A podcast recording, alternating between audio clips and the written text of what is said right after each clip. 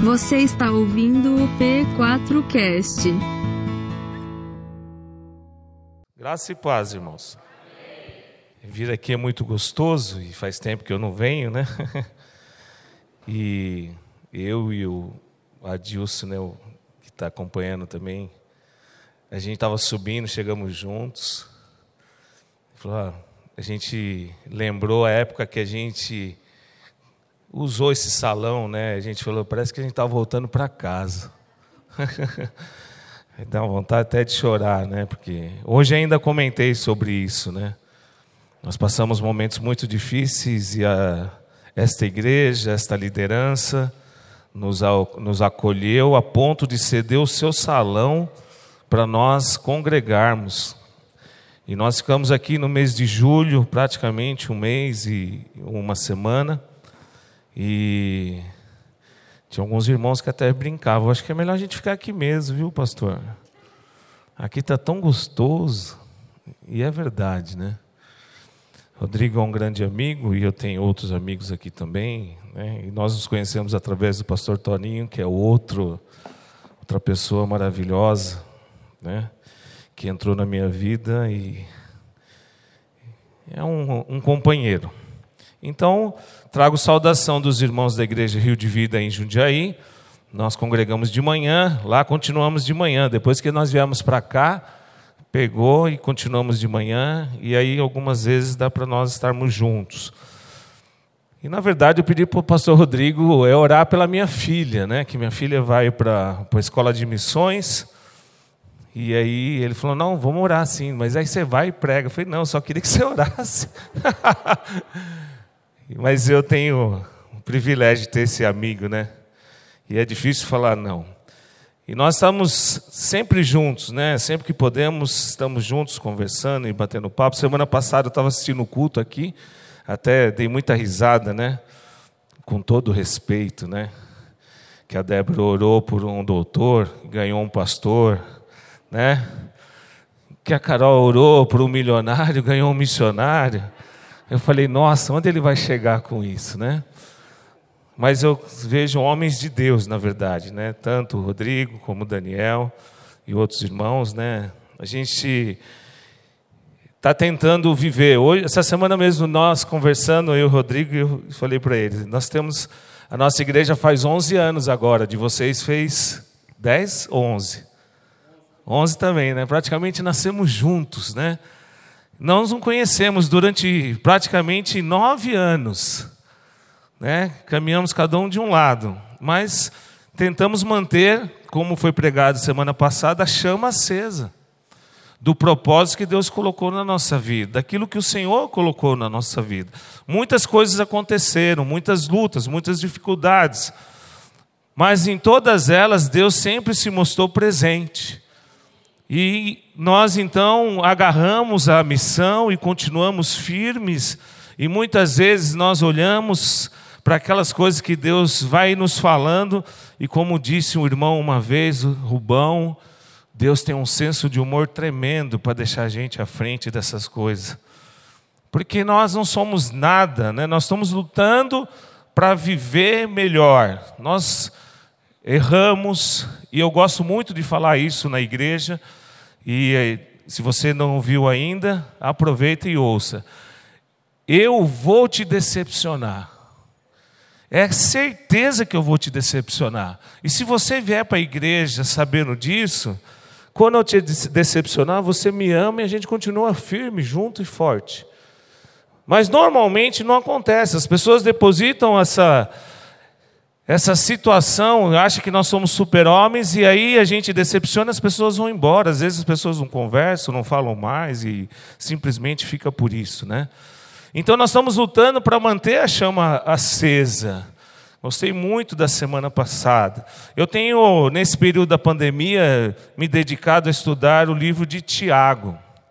O livro de Tiago, se você não sabe, ele tem algumas características interessantes ele é conhecido também como Provérbios do Novo Testamento, porque é um livro ou uma epístola, uma carta que foi escrita para várias, para ficar rodando as igrejas, né? Então ela é atual, ela pode ser lida hoje, da mesma maneira que foi lida naquela época quando Tiago escreveu. Tiago, meio-irmão de Jesus, escreveu essa carta para trazer para nós algumas coisas muito práticas do Evangelho, que nós já passamos da fase de viver um Evangelho de aparência. Então nós buscamos viver um Evangelho genuíno. Não é fácil, não quer dizer que nós já conseguimos, mas quer dizer que nós estamos tentando. Tiago tem só cinco capítulos, se você não sabe, tem 106 versículos, em meia hora você lê o livro todo. Mas se você pegar para estudar esse livro, essa epístola, como você quiser, você vai ver que Tiago está tentando fazer a gente mergulhar num manual de vida pautada no caráter cristão. Guarda bem isso para a sua vida. Deus, quando vier buscar a sua igreja, ele não está preocupado se você foi usado por ele, porque ele usa todas as pessoas que permitirem, ele usa até uma mula mas ele quer um caráter aprovado. Ele quer uma pessoa aprovada. Ele não quer só uma pessoa usada. E esse é o maior desafio nosso. Falar para a igreja e viver nossa vida pautada desde dessa situação. Você imagina Tiago, né? Tiago, ele conviveu com Jesus. Então, quem aqui é irmão mais velho? Levanta a mão. Muito bem. Todo irmão mais velho tem irmão mais novo, então, né? Quem é irmão mais novo sempre provoca o irmão mais velho. O irmão mais velho sempre vai dar correção. O irmão mais velho sempre. Então, Jesus, ali na sua vida, quando era pequeno, imagina Jesus pequenininho, tá? Sai um pouco da caixa. Imagina Jesus pequeno numa casa onde ele era mais velho. Ele tinha o irmão Tiago, tinha mais irmãs, ele não era sozinho. E aí Tiago fazia alguma coisa, Jesus ia lá e dava uma prensa nele, né?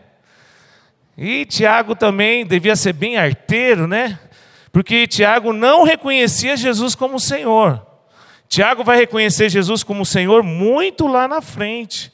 Depois nós vamos ver isso.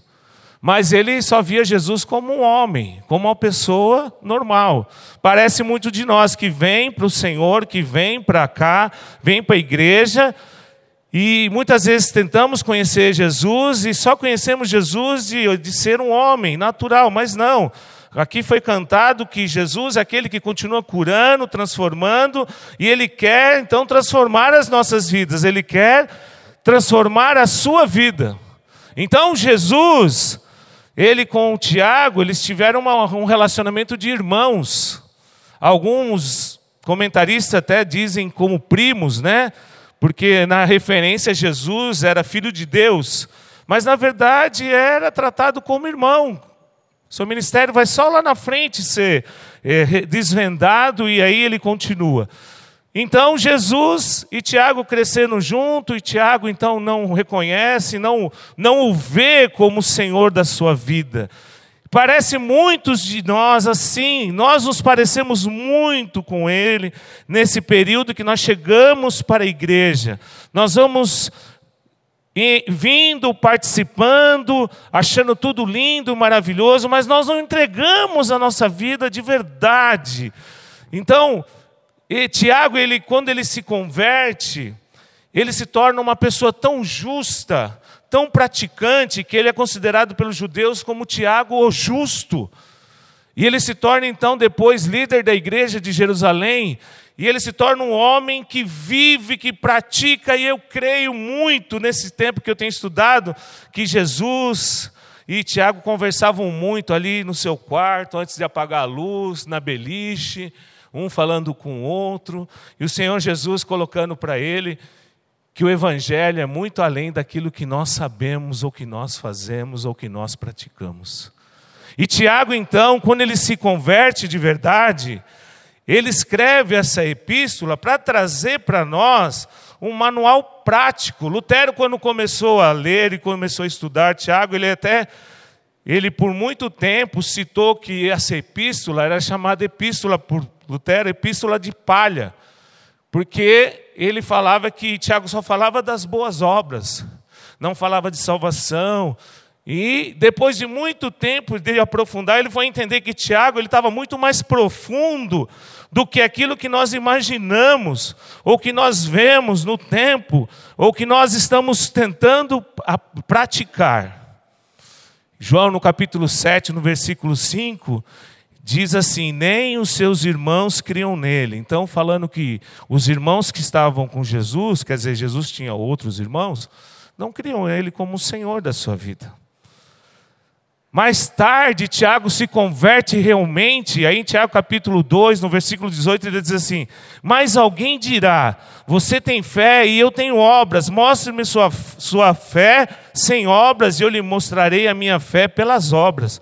Você crê que existe um, um só Deus? Muito bem, até os demônios creem e tremem. Insensato, quer certificar-se de que a fé sem obras é inútil? ou simplesmente mortal? Então, Tiago vai escrever para uma igreja que achava que estava vivendo o melhor do Evangelho. E aqui, então, gostaria que você pegasse os olhos emprestados de Tiago para tentar, na sua leitura, entender que o Senhor Jesus, ele deseja na verdade, é controlar as nossas vidas e transformar os nossos corações. Por que isso é muito resistente a muitas pessoas? Porque você imagina alguém controlando a sua vida. Eu quero te controlar. Nossa justiça própria já aflora e nós não queremos que ninguém controle a nossa vida. Mas o Senhor, Ele quer controlar a nossa vida e quer transformar os nossos corações. O seu pastor aqui, ele tem estudado muito sobre as emoções, sobre o comportamento, sobre o que acontece no nosso coração, porque nós estamos tentando entender cada vez mais por que nós não deixamos o Senhor transformar os nossos corações. Porque o dia que nós deixarmos o Senhor transformar os nossos corações, nada mais vai importar para nós. Podemos viver tranquilamente, nada mais importa. Podemos viver na certeza da nossa salvação. Nada mais importa o que o irmão faz, o que deixa de fazer. Por quê? Porque nós deixamos o Senhor Jesus entrar e transformar, controlar e transformar. Então não adianta viver uma vida simplesmente de aparência, coisa que nós criticávamos muito antigamente, de viver uma vida de fazer o seu ritual. Nós temos é que viver a prática do Evangelho, que é muito além de tudo que nós estamos pensando. Pensando nisso, eu, como já faz um tempo que eu estou ministrando sobre esse assunto, eu lembrei dessa, desse conto aqui de Olavo Bilac. E olha que interessante. Diz que uma pessoa chegou para esse escritor muito famoso e falou para ele: Olha, eu quero vender minha chácara, eu quero vender minha fazenda. Você não escreve para mim um, algo para me colocar no jornal para vender? Aí quando a pessoa lê, ela vai saber, porque eu não sei nem o que falar do que eu tenho. Aí Olavo Bilac então escreve para ele e entrega para ele para colocar no jornal. E ele escreve assim: Vende-se uma encantadora propriedade, onde cantam os pássaros ao amanhecer no extenso alvoredo. É cortada por cristalinas e refrescantes águas de um ribeiro a casa, banhada pelo sol nascente, oferece a sombra tranquila das tardes na varanda. Entregou para ele, foi embora. Passado alguns meses, encontrou de novo o rapaz e falou: E aí, vendeu sua chácara? Ele falou: Vender a chácara? Nem pensei nisso. Quando li o anúncio que você escreveu, percebi a, mar a maravilha de que eu possuía. Moral da história. Algumas vezes só conseguimos enxergar o que possuímos quando pegamos emprestado os olhos alheios. Talvez você ainda não conseguiu entender que a transformação do seu coração é algo tão especial para da parte de Deus para a sua vida, que você não deseja, e você acaba querendo vender a sua fazenda. Você quer vender o que você já recebeu, você quer entregar de mão beijada o que você já tem. E você precisa pegar emprestado os olhos de alguém para poder enxergar que aquilo que você já ganhou, que é algo proposto pelo Senhor Jesus Cristo, algo maravilhoso que o Senhor Jesus Cristo quer trazer para nós, que é o controle das nossas vidas e a transformação do nosso coração, está aí para todos nós. Talvez você que está aqui essa noite já viu, ouviu tantas vezes o seu pastor aqui pregar, e às vezes você olha, você ouve, você fala, não estou entendendo nada. Você tem que pedir emprestado os olhos dele, para que realmente você entenda que aonde a profundidade que ele quer chegar, a profundidade que Tiago quer chegar aqui é muito além. Por quê? Porque depois, quando Tiago, ele escreve aos irmãos da igreja da Galácia, no capítulo 2, no versículo 9, ele diz assim: reconhecendo a graça que me fora concedida, então olha só, ele reconhece a graça. Tiago, Pedro e João, tidos como colunas, estenderam a mão direita para mim, Barnabé, em sinal de comunhão, eles concordaram em que deveríamos seguir aos gentios e eles aos circuncisos. Então aqui está Tiago, reconhecendo a graça do Senhor, quer dizer, ele até o momento não tinha visto, mas agora ele reconhece e ele passa a enviar pessoas. Hoje, quando nós fomos orar pela minha filha, é isso que eu quero fazer. Estender a mão e reconhecer o seu chamado para que ela continue. Mas antes de tudo, Tiago, minha filha, eu, vocês, nós temos que entregar a nossa vida para Jesus como um todo. Não dá para viver uma vida de aparência, irmãos. Acompanhem comigo em Tiago capítulo 1. Não vou ler todo, até o 5, mas acompanhem comigo. Tiago 1. Lá no finzinho da Bíblia. Ou abre no seu smartphone, tanto faz. Tiago, servo de Deus, e do Senhor Jesus Cristo, as doze tribos dispersas entre as nações, saudações. Tiago começa já falando, primeiro se humilhando, ao invés de tirar vantagem de algo, ele já começa se humilhando diante do Senhor, ele fala servo de Deus, servo do Senhor Jesus Cristo, e aí ele fala também as nações, as doze tribos dispersas, aqueles que estavam passando por momentos difíceis, então, Tiago já apresenta ah, uma humildade alegre, uma submissão, porque o Senhor entrou no coração dele e começou a controlar o coração dele. Então, você se humilha diante da poderosa mão do Senhor, que no tempo certo o Senhor sempre vai nos exaltar. Então, Tiago entendeu logo de cara, esse texto já nos fala, e ele continua. Meus irmãos, considerem motivo de alegria o fato de passarem por diversas provações, pois vocês sabem que a prova da sua fé produz perseverança. Alguém aqui não está passando por tribulação? Levanta a mão. Então Tiago fala, é uma carta tão atualizada, que ele diz para nós nos alegrarmos, passando pela tribulação sabendo que tudo isso vai provar a nossa perseverança. Quando o Senhor controla o nosso coração, nós então entendemos que Ele está cuidando de nós e nós podemos nos humilhar diante dEle e continuar firmes, e não simplesmente achar que a nossa vida é uma vida sem propósito. Talvez você esteja aqui nessa noite e você nunca descobriu um propósito para a sua vida. Eu quero te dizer que em Deus todos nós temos um propósito. Temos um único plano.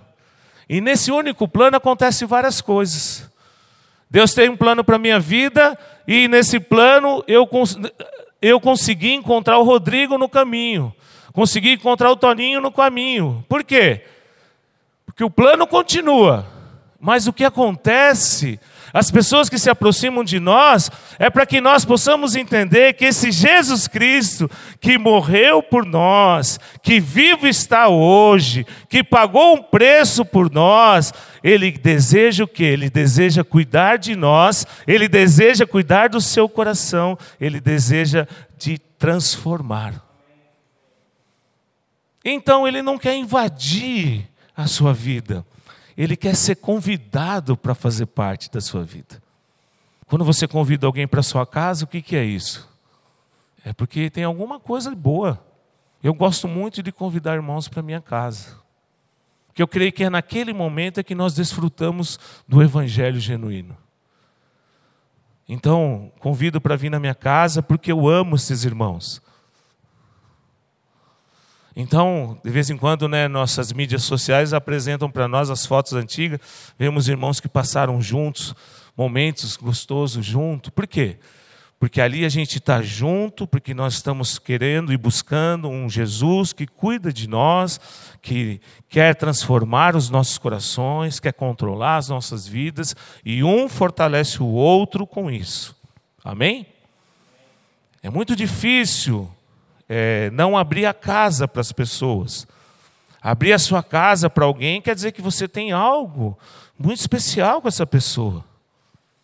Pensa bem.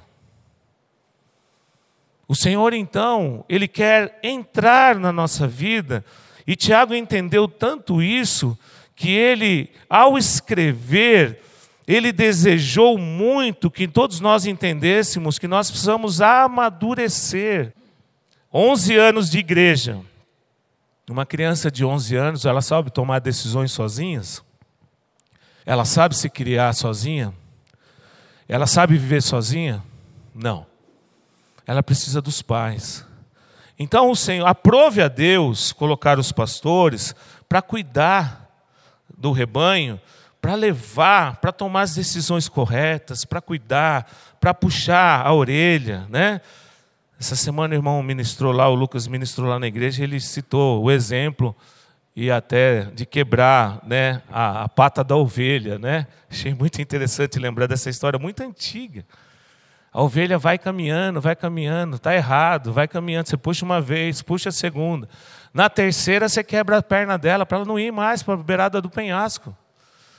Você faz por amor.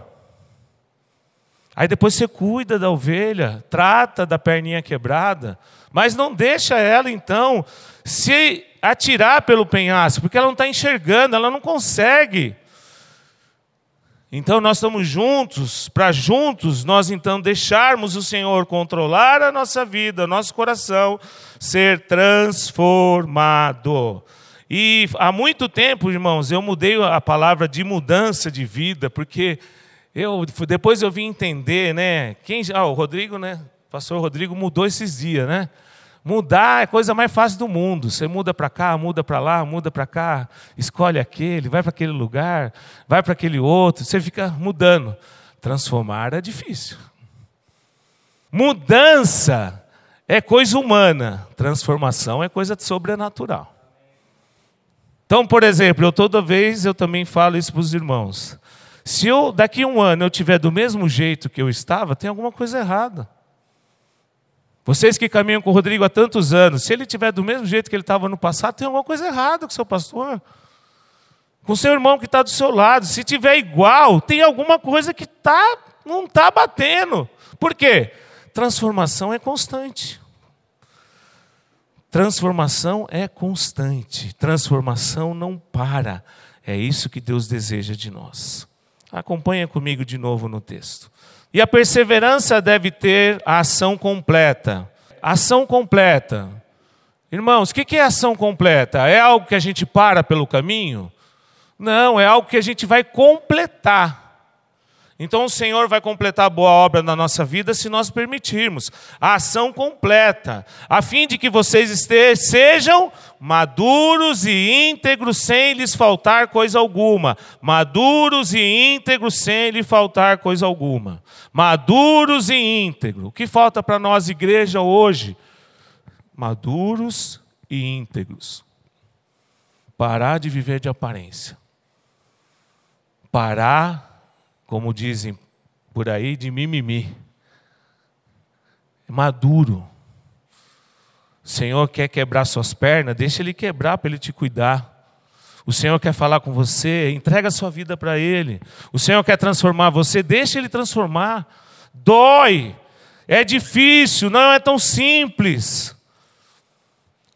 E quando você não entende, Tiago já vai direto. Se algum de vocês tem falta de sabedoria, peça a Deus, que a todos dá livremente de boa vontade, e lhe será concedida. Peça, porém, com fé, sem duvidar. Peça com fé, sem duvidar. Pois aquele que duvida é semelhante à onda do mar, levada e leva, é, do mar, levada e agitada pelo vento. Isso significa uma pessoa que é levada para cá e para lá. Isso não é uma pessoa madura. É isso que nós estamos tentando cada dia mais como igreja viver. Não é tão simples.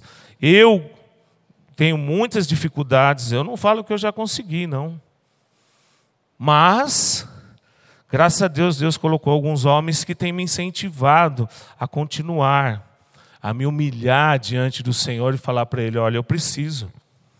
E eu digo para você nessa noite: se humilhe diante do Senhor. Fale para Ele que você quer. Fale para Ele que você deseja sabedoria. No 6 ele diz: Peça, porém, com fé sem duvidar. Vou repetir: Pois aquele que duvida é semelhante à onda do mar levada e agitada pelo vento. Não pense tal pessoa que receberá coisa alguma do Senhor, pois tem mente dividida e é instável em tudo que faz. Olha para a sua vida, veja se você é instável em tudo que você faz. Simples, veja na igreja. Você começa, para. Você, eu vou fazer tal coisa. Aí, ah, não, não dá mais. Ah, eu vou fazer. Ah, não, não vou mais. Vou começar a estudar. Passou um mês, não vou mais. Vou começar, no, vou, vou trabalhar. Passou dois meses, não quero mais. Pessoa instável. Vai receber alguma coisa da parte do Senhor? Amados irmãos, com todo respeito e com todo amor, eu creio que Deus, cada dia mais, Ele deseja que nós estejamos prontos para essa transformação, porque Ele quer nos abençoar, Ele quer, mas se eu também não tenho a minha porção, como que vai ser? Você, você crê, por exemplo, que o Senhor Jesus virá buscar uma igreja que aceita as, o pecado, que aceita as situações que são controversas, que aceita as coisas erradas? Quero lhe dizer que não, não é verdade. O Senhor vem buscar uma igreja, não vem buscar uma placa, não vem buscar quatro paredes, vem buscar um povo. Um povo que entregou sua vida, deixou ser controlado o coração, começou a gerar transformação, e não se tornou uma pessoa que fica de um lado para o outro, do lado para o outro, uma pessoa instável, uma pessoa dividida. Ou é ou não é. A palavra de Deus não fala assim, sim, não, não. Uma das coisas mais difíceis para nós pastores é tratar com as pessoas. Quando nós temos que mostrar que a palavra diz isso, e ela quer fazer aquilo. É mostrar que ela está com a mente dividida, que ela é instável. E as pessoas hoje, elas usam muito isso, olha, eu, mas eu sou a igreja. Isso não é verdade. A igreja somos nós. Nós juntos lutamos. A salvação é individual naquele dia. Se alguém aqui ainda não convidou o Senhor Jesus, para entrar na sua vida, vai ter oportunidade hoje. Mas a esse dia é sozinho. Mas depois é junto. Eu preciso de você. A nossa igreja, por exemplo, se vocês não tivessem estendido a mão, onde nós estaríamos hoje? Deus providenciaria alguém, com certeza. Mas eu conheço muita gente em Jundiaí, irmãos. E eu falo para você. Muitos que eu conheço falaram que não podia ceder o seu lugar. Então, nós juntos, estamos sendo transformados. Nós juntos estamos deixando o Senhor tirar nossa mente dividida. Nós juntos estamos deixando o Senhor Jesus eh, penetrar no nosso coração e tirar todas aquelas impurezas. Por quê? Porque o Senhor vem buscar uma igreja com um caráter aprovado. Não vem buscar performance. Sabe o que é performance, irmão? A igreja não vem buscar isso. Aliás, o Senhor não vem buscar isso. Muitas pessoas estão achando que o Senhor vem buscar isso, grandes performances, grandes eloquências. Não, não é nada disso.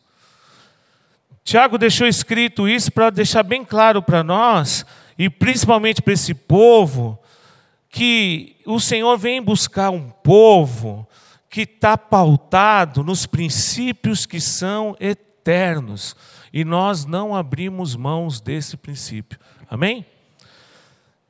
E a, a mídia usa muito isso, né? Essa semana, não sei se alguém viu, mas a mídia americana soltou que o Max Lucado, ele agora aceita essa parte da, do LGTB mais gay, alguma coisa assim, se não me engano, né? Alguém viu essa notícia? Muito bem. Então, quando você ouvir essa notícia, é, não é verdade. O que, que aconteceu? Max Lucado foi convidado para pregar numa, numa igreja, não sei se foi em Boston, em qual igreja, e tinha lá uns manifestantes. Em 2004, ele escreveu um texto e ele foi muito duro nesse texto, comparando com algumas coisas que hoje ele se arrependeu do que ele fez. E nesse dia, na porta dessa igreja, teve uma manifestação para que ele nem pregasse. E aí ele subiu no púlpito e pediu perdão aos irmãos, pediu perdão a quem tem essa opção, daquilo que ele escreveu naquele ano de 2004, mas que a posição dele, biblicamente, continua sendo a mesma. E aí foi tudo distorcido. E parece muito conosco. Porque agora tudo é gravado, tudo é mostrado, né? Hoje vai sair até no YouTube, o nosso também fica lá no YouTube, então tomar cuidado com tudo que fala, mas as pessoas distorcem. E eu estou falando isso por quê? Porque Deus faz transformações. Max Lucado, que é um homem que já vendeu milhões de cópias, ele entendeu, foi transformado, que ele não deveria ter falado daquela maneira. E às vezes a gente mete o pé na boca mesmo. E eu acho que não é só o Max Lucado que já aconteceu com ele. Creio que todos nós já aconteceu isso conosco. Por isso que depois Tiago lá na frente, foi a mensagem de manhã hoje lá em Jundiaí, Tiago fala: "Seja tardio em falar e pronto para ouvir".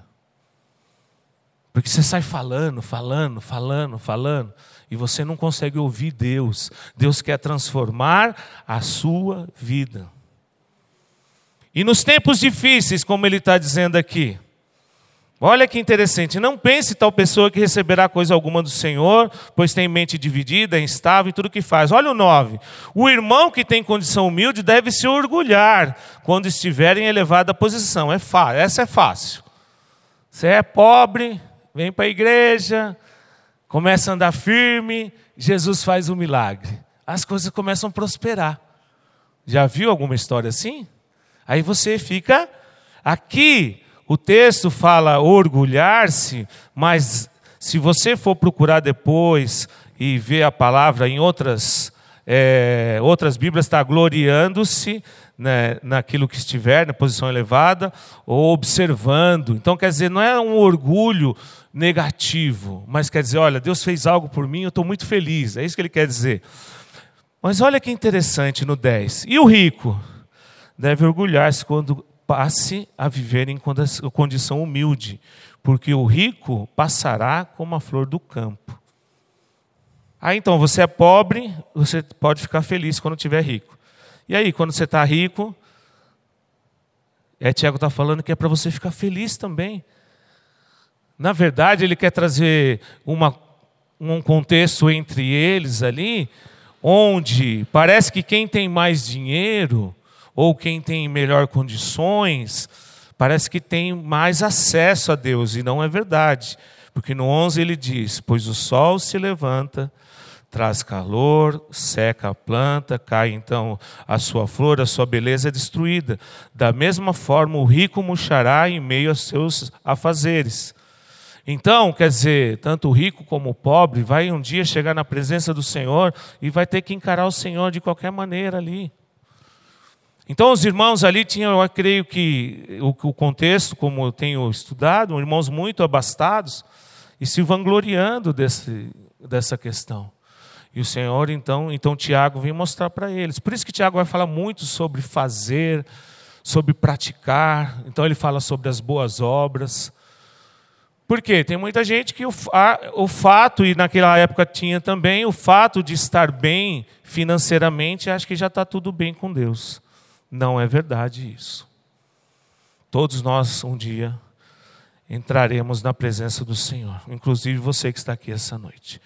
E o melhor de tudo, você nunca poderá dizer que você nunca ouviu ninguém falar sobre isso. Porque hoje você está ouvindo Hoje é o dia da sua oportunidade de olhar para você e ver se o Senhor está controlando o seu coração e ver se você está deixando acontecer transformações e ver se você está com a mente dividida ainda e ver se você está buscando as coisas humanas ou as coisas do, da parte do Pai e ver se você está olhando para os homens ou está olhando para a imensidão que o Senhor tem para nós. Hoje, essa noite, é uma noite para nós refletirmos sobre a nossa vida. Eu tenho refletido muito sobre a minha vida. E nós arcamos com as consequências de acordo com as nossas decisões. Você decide tal coisa, vai ter consequências, você tem que arcar. Então, você e eu temos cada vez mais aprendido pela palavra a nos aproximar mais de Deus, a buscar mais o Senhor. Apesar dos tempos difíceis, devemos então sempre encarar tudo com alegria. Alegria que é da parte do Senhor. Não essa alegria humana que passa naturalmente, né? Então, por quê? Porque sempre vai acontecer alguma coisa. E no 12 ele diz: Feliz é o homem que persevera na provação, porque depois de aprovado, está dizendo aqui a palavra usado, está escrito aqui aprovado.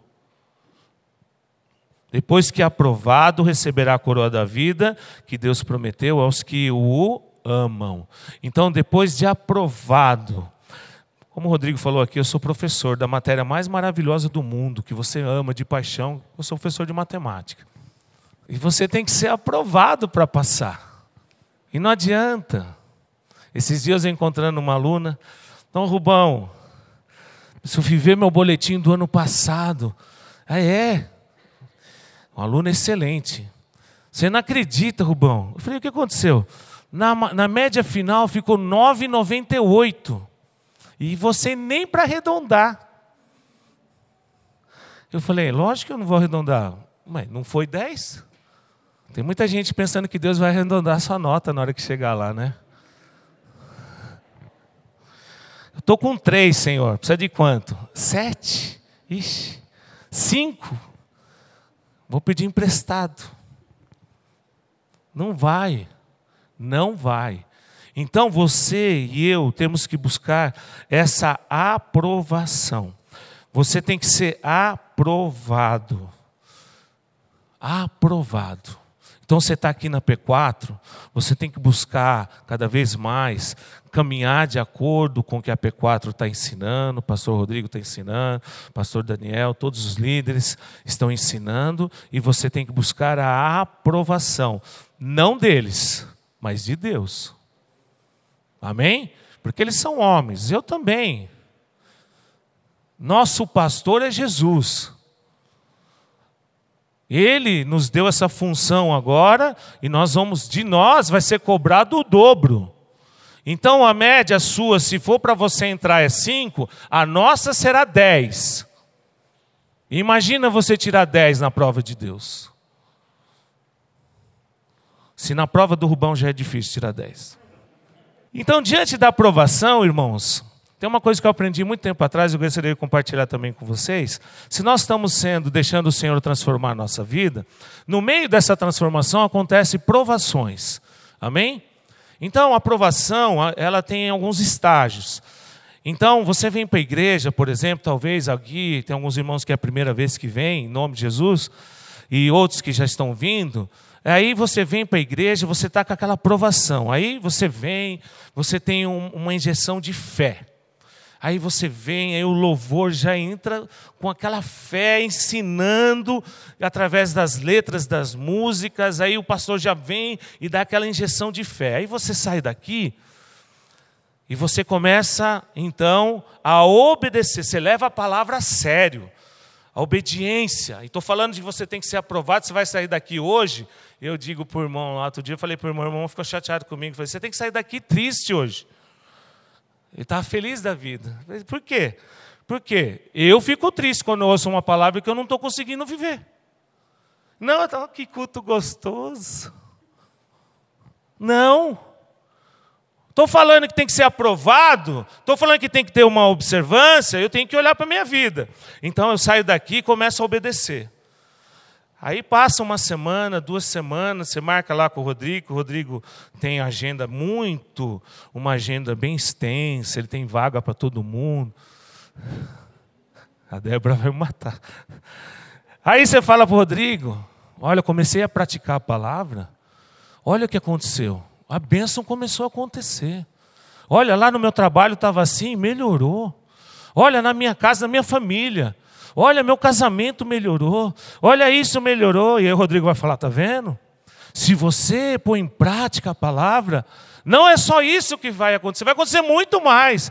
Que o melhor, irmãos, do que a gente resolver as nossas coisas aqui, é na eternidade a gente ir para Deus, não é verdade?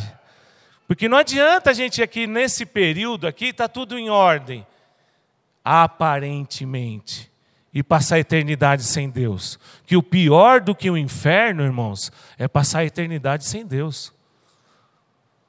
E aí o Rodrigo fala, então vai, continua. Aí a pessoa é abençoada por causa da obediência, fica alegre. Só que não acontece só essas três coisas: fé, obediência e bênção. Aí acontece a prova. Vocês nunca mais vão esquecer disso agora. Vocês vão sempre lembrar de mim por causa da prova agora. Porque aí começa a prova. Porque normalmente, quando tudo vai acontecendo, o que, que, acontece com algumas pessoas? Elas simplesmente vão. Mas aí vem o teste, que é a prova. Que é de tudo que você aprendeu, então vem aquela, aquela, aquele teste. Começa algumas coisas a acontecer para ver o quê? Para provar se sua fé foi sincera ou você veio aqui só para poder ter um emprego. Ou você veio aqui só para arrumar seu casamento. Ou você veio aqui só para. Aí depois acontece para ver também se sua fé fez você crescer, ou você ficou estagnado, ou você ficou ali, ó. Ah, tá tudo bom, agora tá tudo bom, não preciso mais para a igreja, voltou tudo normal. Agora está passando até pela internet, não preciso nem lá. Dou meu dízimo, não preciso nem comparecer. E por último do teste é se você traz a glória do que está acontecendo para Deus e não para você mesmo, ou para a igreja, ou para o pastor, mas você traz a glória para Deus. E aí as coisas vão fluir na sua vida. Muitas pessoas têm bombado no teste. Eles vão bem na hora que chegam. Então o irmão vai, visita, vai na casa, convida para vir na igreja, ele escuta, aí ele começa a ser obediente, aí tem a bênção, aí ele vê que as coisas são boas com Deus, e de repente, ele vem com aquelas histórias depois de um bom tempo. A igreja não é a mesma mais, pastor. A igreja mudou. A igreja nunca mudou. Aliás, a igreja nunca mudará. Quem muda são as pessoas. Né? Como é que você está no teste? Hoje é uma noite de reflexão. nossas, nossa responsabilidade diante das provações e dos, dos testes que acontecem é permitir que seja completo.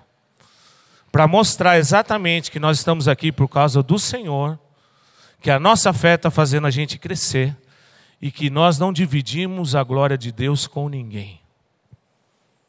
Deus é que faz. Deus é que constrói, Deus é que faz você melhorar. Por isso que Tiago, nós lemos um pouquinho para cima, ele fala: peça sem duvidar. Então você que duvida, outra coisa muito importante, as provações, na verdade, é o grande nivelador da nossa vida cristã. Se você não está passando provação nenhuma, olha, Está acontecendo alguma coisa aí de errado, porque está errado. Tem que ter provação. Então vai nivelando a sua vida. À medida que você vai vencendo cada provação, você, o seu nível vai aumentando diante do Senhor. Por isso que ele diz que a felicidade verdadeira vem no meio das provações. Está lá, ele não acabamos de ler no versículo 12. Então, a verdadeira felicidade está no meio da onde? Das provações. Ele não fala que a felicidade está aqui, ó. Eu quero ser feliz, pastor. Então agora eu estou ganhando bem, eu vou viajar. A felicidade está eu viajando. Estou falando, não sou contra quem vai viajar, irmãos, por favor, tá? Mas ele está dizendo que a verdadeira felicidade vem no meio das provações. Sabe, quando você está passando aquele momento difícil, o irmão chega do seu lado, não na igreja, mas onde você estiver, e de repente você está chorando com ele, louvando a Deus. É isso é felicidade verdadeira. É isso que o Senhor tem para nós. Esse grande nivelador para as nossas vidas. E é isso que o Senhor, através de Tiago, quer nos ensinar. Que nós não podemos, então, viver uma vida de aparência.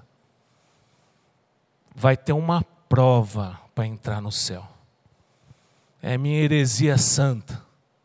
Você vai ter que passar por ela lá também. Você vai chegar lá e Deus vai falar para você. E aí, como é que foi? Aquele dia lá na igreja lá, hã? O dia 21 de fevereiro. Você entendeu? Ou você quer continuar vivendo de aparência? Que nessa noite, você, eu, nós, essa palavra vem em primeiro lugar para a minha vida, nós possamos entender que o Senhor quer o que então? Controlar nosso coração e transformar a nossa vida. Deus quer que nós entendamos que a verdadeira felicidade está no meio das provações. Então não adianta chegar para a igreja ou chegar para Jesus e achar que vai tudo ser mil maravilhas. Não é verdade. Vai ter muita dificuldade. Mas uma coisa é certa: o dia que o Senhor vier buscar a igreja, todos nós estaremos felizes porque nós passamos naquele teste, passamos na prova. Pode ser com 9,98, pode ser com 10, mas nós passamos, que é o mais importante. E infelizmente, muitos não vão passar. Então, muitos vão permanecer aqui, infelizmente.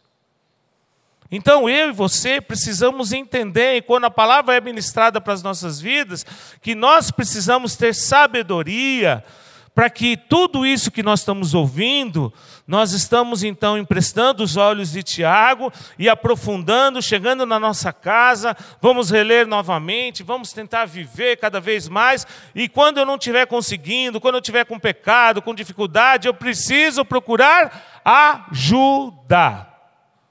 E sem ajuda nós não vamos conseguir. Sozinho ninguém conhece, ninguém consegue. Quem está sozinho, irmão, já caiu faz tempo.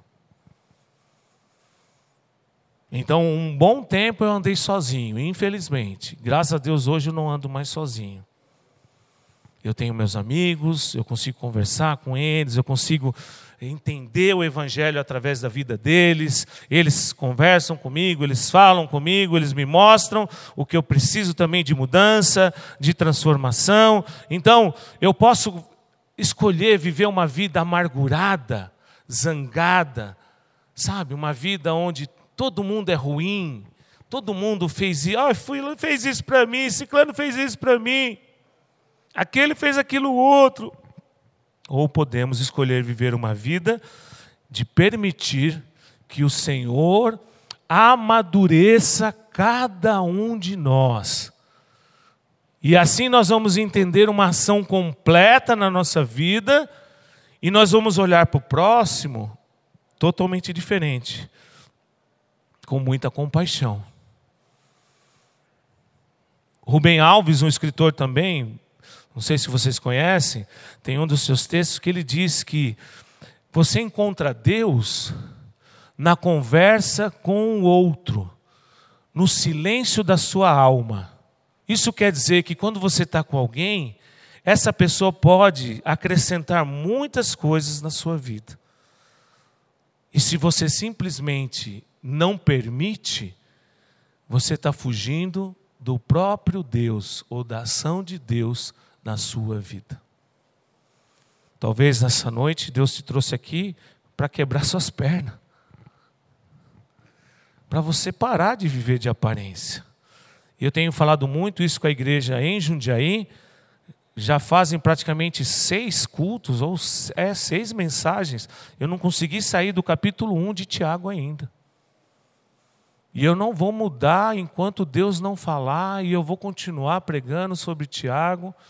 E eu convido você, começa a ler, começa a praticar, e começa a deixar Deus transformar a sua vida. Eu quero orar com você nessa noite. Eu sei que eu falei coisas que são coisas que às vezes não são tão simples assim. Mas eu creio. Eu creio que Deus pode fazer a obra na sua vida essa noite. Eu creio que nessa noite Deus te trouxe aqui para você entender muitas coisas que você até agora não estava entendendo o que o seu pastor está falando, o que Deus está ministrando. Eu creio que Deus te trouxe aqui essa noite para você pensar, refletir, olhar para dentro de você. Primeiro, ver quem está te controlando.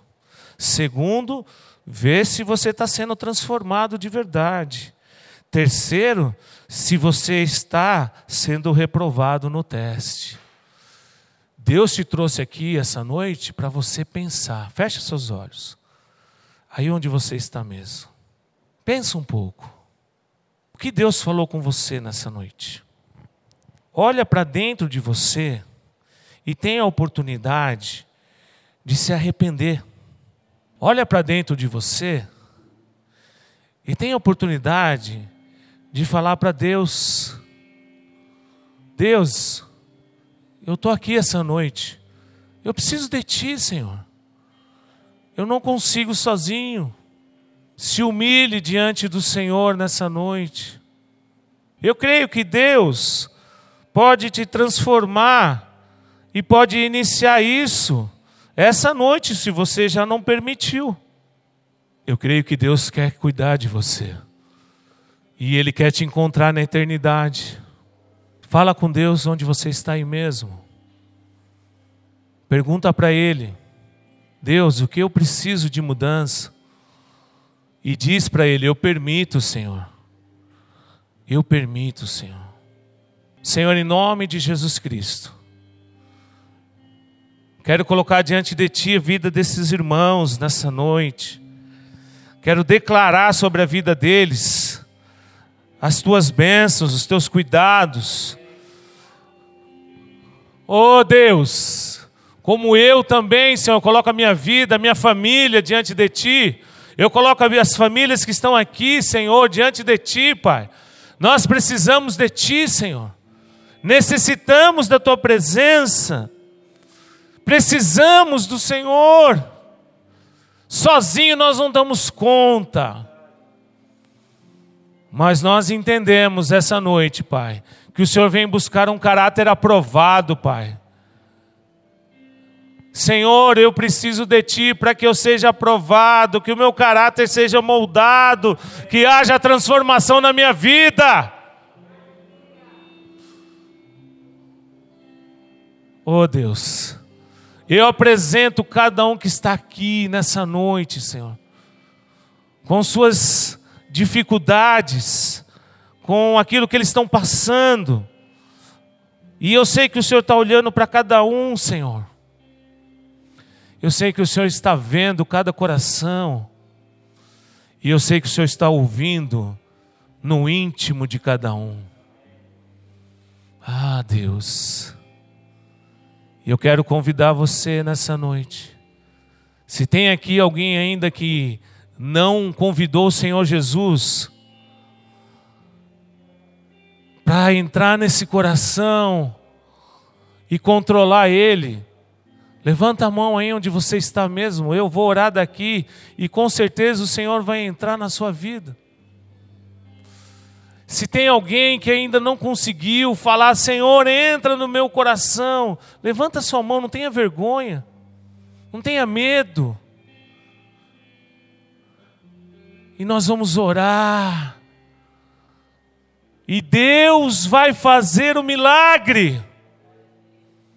Oh Senhor Jesus. Oh Deus. Senhor, em nome de Jesus Cristo. Eu coloco cada um diante de Ti aqui, Pai. Que o Senhor penetre nesses corações. Que esses corações sejam assim, Senhor, ali cuidados por Ti. Que esses corações permitam o controle total, para que nós não venhamos ser reprovados diante de Ti. Buscamos em Ti um caráter aprovado, Senhor eu falo pela minha vida em primeiro lugar, Pai. Eu quero cada vez mais que a minha vida esteja diante do Senhor. E eu entrego para Ti nesse momento. Pai, enquanto os ministros de louvor eles vão ministrar, que o Teu Espírito Santo passe, nos toque, faça o milagre acontecer nessa noite e que possamos sair daqui diferentes do que nós estamos em nome do Senhor Jesus Cristo. A igreja diz: A salva de palmas, Senhor Jesus. Para mais informações, acesse www.igrejaprojeto4.com.br.